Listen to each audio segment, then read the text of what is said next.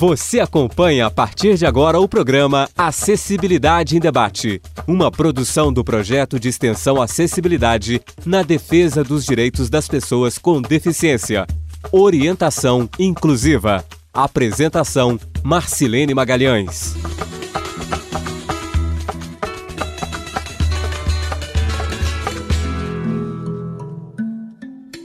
Olá, eu sou Marcelene Magalhães e a partir de agora você acompanha o programa Acessibilidade em Debate.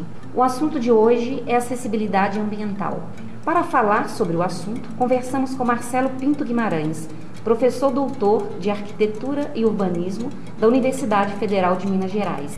Professor Marcelo, seja bem-vindo ao programa Acessibilidade em Debate. Nós temos então um contexto onde se destaca a importância de formar as pessoas para ter atitudes e práticas mais inclusivas. É, e qual é a importância dessa, é, dessa formação na prática profissional? Do, de, dos estudantes de arquitetura, por exemplo, mas eu acho que para todos os estudantes. Qual a importância dessa formação na prática profissional? Nós temos que cada vez mais entendermos que nós estamos querendo acessibilidade. Não adianta você ter uma acessibilidade em lei se as pessoas não acreditam na lei. Se a pessoa não acredita na lei, é uma lei que não funciona. E aqui no Brasil temos isso. Temos leis que funcionam, como temos leis que não funcionam. E o grande desafio é permitir com que as pessoas entendam que a lei é um mecanismo para fazer um desejo social, um desejo cultural nosso de fazer um Brasil mais acessível para todos, né? Ah, Aí, o grande desafio é justamente as pessoas entenderem isso desde a tenra idade, e mesmo as pessoas que já estão mais envelhecidas, que elas entendam o benefício que estará trazendo para a própria vida, no estágio em que elas estarão vivendo, né? Ah, o desafio, então, deixa de pensarmos apenas é, em grupos minoritários, em uma acessibilidade fracionada, né? porque assim dá a impressão de que as pessoas que não têm direta relação com uma deficiência podem não ter nada a ver com isso, não é? mas justamente na condição de um, um, um cidadão consciente. Um, esse desafio ele pode ser comparável com desafios que a gente entende de uma maneira geral é, na questão do, de ampliar a qualidade de vida, né? Nós tivemos desafios e, e, estamos sendo bem sucedidos nesse aspecto, né? Fazendo com que as novas gerações deixem de fumar cigarros, por exemplo. Basta que houve, apareceram né, políticas ou entendimentos de que a, a, propaganda associada a um consumo de tóxicos e tudo mais não seria legal, e com isso, obviamente, isso diminuiu o número de fumantes. Outra coisa, por exemplo, de cinto de segurança. Né? As novas gerações já assimilam o uso de cinto de segurança mais facilmente com o outro. O grande problema da acessibilidade é que as pessoas, ao pensarem que isso é de pessoas com deficiência, a, o preconceito à deficiência não é o temor da deficiência na vida. As pessoas faz com que a gente tente colocar isso do lado, como se isso não pudesse afetar de alguma maneira. A gente esquecer do problema, talvez o problema não apareça conosco. Isso é uma, uma atitude um tanto é, estranha, né? Mas um, veja, por exemplo, a lei que garante, por exemplo, a, a pensão é, de, de pessoas separadas quando o homem que sai do, ambiente do seu lar e deixa de alimentar suas crianças, rapidamente ações são tomadas e o sujeito é preso. É? Nós temos que tomar uma atitude em relação à acessibilidade assim. Nós temos que ter condição de imaginar que os órgãos de fiscalização, de supervisão, eles estejam atuando plenamente para evitar que a não observância da acessibilidade seja impune. Nós estamos com um país que é, certamente garante impunidade em vários aspectos, e a acessibilidade entra, então, como mais um aspecto. Assim, tipo, se outras coisas que consideradas mais é, ênfase, né, é, são deixadas de lado, né, são impunes, por que não a acessibilidade, né? Então nós temos prédios que são construídos e aprovados sem observando a acessibilidade. Ora, a prefeitura jamais deveria permitir que o prédio pudesse ser liberado se isso não tivesse de acordo com as normas e com as leis, né? Ah, raramente nós vemos na mídia alguma divulgação de empresas ou profissionais que foram penalizados por falta de acessibilidade. Olha, se acessibilidade é lei, quem não obedece à acessibilidade está contra a lei. E isso acontece. Então a mídia simplesmente bate sobre a questão das pessoas com deficiência e que obviamente tem uma relação de importante, né? mas não deveria ser o único foco, não é? Então, eu acho que o grande desafio, de fato, é isso: as pessoas entenderem que a acessibilidade faz parte da vida delas e que elas devem investir, inclusive individualmente, para garantir que no futuro, quando problemas vierem acontecer, de uma maneira ou de outra, ninguém pode prever que não acontecerá ou quando é que ela vai deixar de acontecer, né? enquanto estivermos vivos, nós estamos sujeitos a viver uma deficiência de um jeito ou de outro, que a pessoa possa é, desempenhar papéis ativos. Né? Professor Marcelo, podemos afirmar então que existem interesses que distorcem o valor da acessibilidade para o bem-estar das pessoas? Infelizmente, sim, e a gente vê dentro dessa noção de exploração do lucro, não é? do investimento feito ao mínimo para a maximização do lucro. Esse é um grande problema. Nós temos aí as cidades brasileiras estão se formando, ainda nós temos grande parte das cidades brasileiras que ainda estão é, carentes de infraestrutura, estão modificando o seu perfil, estão verticalizando, estão aumentando a densidade de habitantes.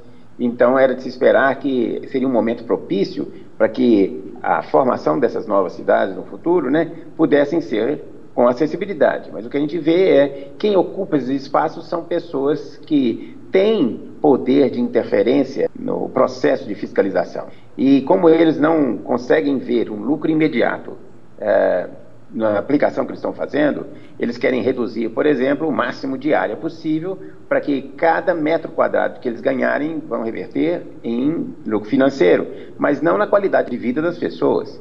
Então, as pessoas eh, acabam habituando e achando que é normal comprar apartamentos cada vez menores. Nem sequer cabe direito à mobília, não é? Isso interfere na acessibilidade. Quanto menor o espaço, mais difícil ele fica para que as pessoas possam circular e movimentar. Então, é, esses interesses é que eles precisam ser coibidos. O papel do governo, o papel do poder público, né, seria justamente de controlar esses interesses não que ah, chega um ponto em que não haja condição das pessoas lucrarem com investimentos, mas evitar que essa busca de lucro financeiro rápido e, e fácil né, é, seja equilibrada com o benefício. Então, é, é nesse ponto que a gente vê o papel que a prefeitura, o Estado, o governo federal teria e tem né, de, de promover a acessibilidade é, limitando o investimento que possa prejudicar a condição de vida. Então, é, dentro das características dos interesses, o arquiteto ele se vê refém do processo. Então, lá, por que os estudantes de arquitetura não estão tendo é, aulas sobre isso? Na verdade, tem, deveria ter, ter mais, mas assim, o grande problema é a, a aula reflete o que o mercado está querendo lá. E muitos estudantes e muitos professores ainda relutam em pensar a acessibilidade de uma maneira global, porque sabem que na prática não tem mecanismo de contrapor. Bom, não tem como, né? Não tem como profissionais arquitetos, tem como cidadãos. O arquiteto tem um papel didático muito importante, ele tem que, de certa forma, influenciar o seu cliente, o seu usuário, sobre o benefício de uma boa solução mas individualmente ah, nós não temos condição de representatividade que faça com que realmente a condição de acessibilidade universal seja entendida por todos. É isso que tem que mudar. Professor Marcelo, para fechar o nosso programa de hoje, eu gostaria que você falasse aos nossos ouvintes o que cada um de nós, como cidadãos, podemos fazer para contribuir com o rompimento dessas barreiras arquitetônicas presentes nos nossos municípios, no sentido de contribuir para a autonomia de todos? Bom, primeira coisa, acreditar que a acessibilidade é possível e te atinge diretamente. Isso aí tem que ser falado é, de avô para filho e filho para neto e assim vai. Quer dizer, nós temos que é, colocar a acessibilidade é, como uma coisa, um desejo de todos. E isso aí, a mídia tem um papel muito importante nisso. Né? No passado recente, nós tivemos é, oportunidade de efetivar um programa junto ao Conselho de, de Engenheiros, né, é, de uma, uma campanha de esclarecimento da população em que envolveria não só a ideia de que as normas técnicas devem ser seguidas, mas que também é, viver com acessibilidade é muito bom. Isso aí é uma, uma tem um efeito uh, importantíssimo de, dessa visão de mundo mais acessível, né? Ou seja, é chique viver com acessibilidade, né? É, viver com acessibilidade é viver mais plenamente. É, com isso, as pessoas, então, associariam essa ideia de valor e não depreciariam os esforços da acessibilidade. Outra coisa que nós temos que fazer é, é termos é, constante participação é, junto aos órgãos públicos, e necessariamente não seria simplesmente a prefeitura, mas cada prefeitura deveria ter uma, uma comissão de acessibilidade que envolvesse entidades variadas, inclusive representantes, por exemplo, de ensino. O, os pais têm direta relação com a escola, a escola tem relação direta com a inclusão, e a inclusão, obviamente, teria que tratar da acessibilidade. Mas não na acessibilidade de pegar o menino e colocar dentro de sala de aula, mas nas condições em que a sala de aula oferece. É, menos ênfase sobre discriminação e sobre deficiência e mais como opções da pessoa viver tranquilamente. Então, os espaços passam a, traduzir o efeito que as pessoas querem ter. Por exemplo, ele, é, espaços como locais de votação, que pela lei deveriam ser acessíveis, isso aí é uma coisa que afeta todo mundo. Então, essa noção de que as pessoas têm dificuldade até hoje de expressar a votação, isso acontece muito na mídia, né? De falar, olha, pessoas com deficiência não estão atingindo, mostrar as que funcionam, mostrar como é fácil, mostrar como é a tecnologia realmente está avançando nesse aspecto. Quer dizer, mostrar coisas positivas relativas à acessibilidade e não simplesmente o problema, que como assim, um grande peso que ninguém quer carregar, né? Então acho que são coisas, situações como essa que o cidadão é, começa a ele é, começa a inserir cada vez mais é, de um maneira efetiva a acessibilidade na sua vida. Eu sempre pergunto na sala de aula se as pessoas que estão né, em minhas disciplinas têm parentes com idade avançada e pergunto se tem barra no chuveiro. E pergunto quando é que essas barras de chuveiro serão colocadas, porque se o avô ou a avó escorregar e cair enquanto toma banho, é, o problema que essa queda pode trazer é imenso e nós podemos esperar que isso aconteça para poder botar barra no chuveiro. Então, essas situações de acessibilidade sendo colocadas no seu dia a dia. É, e a pergunta que eu faço a você e todos os ouvintes é justamente essa: o que você já fez de acessibilidade na sua casa?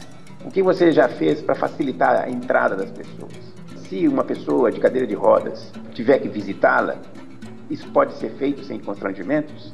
Então são situações como essa que fazem com que a pessoa entenda que a pessoa com deficiência não é uma pessoa que mora longe, distante, é uma pessoa que está logo próxima e que a qualidade de vida está justamente na garantia que a forma de relação valorize as pessoas e não simplesmente fique preservando né, essa ideia com preconceito. Professor Marcelo, muito obrigada por participar do programa Acessibilidade em Debate.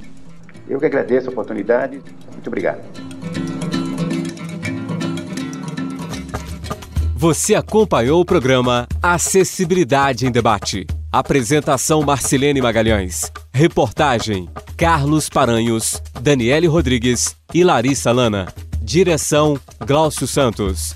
Edição João Lucas Palma. Sonoplastia Cimei Gonderim. Produção Projeto de Extensão Acessibilidade na defesa do direito das pessoas com deficiência. Orientação inclusiva. Realização Rádio FOP 106.3 FM.